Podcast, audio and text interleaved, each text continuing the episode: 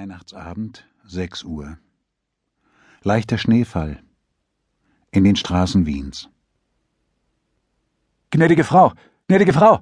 Wie? Ah, Sie sind's. Ja, ich verfolge Sie. Ich kann das nicht mit ansehen, wie Sie all diese Dinge schleppen.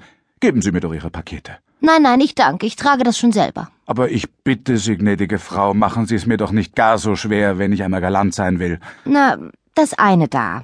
Aber das ist ja gar nichts. Geben Sie nur so das und das, Genug, genug. Sie sind zu liebenswürdig. wenn man's nur einmal sein darf. Das tut ja so wohl. Das beweisen Sie aber nur auf der Straße und wenn's schneit. Und wenn es spät abends und wenn es zufällig Weihnachten ist, wie?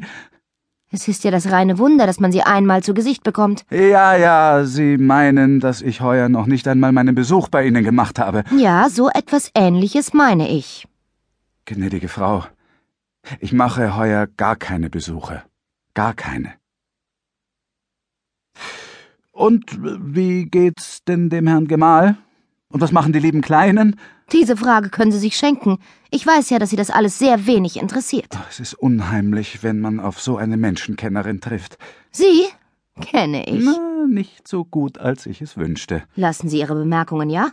Gnädige Frau, das kann ich nicht. Geben Sie mir meine Päckchen wieder. Nicht böse.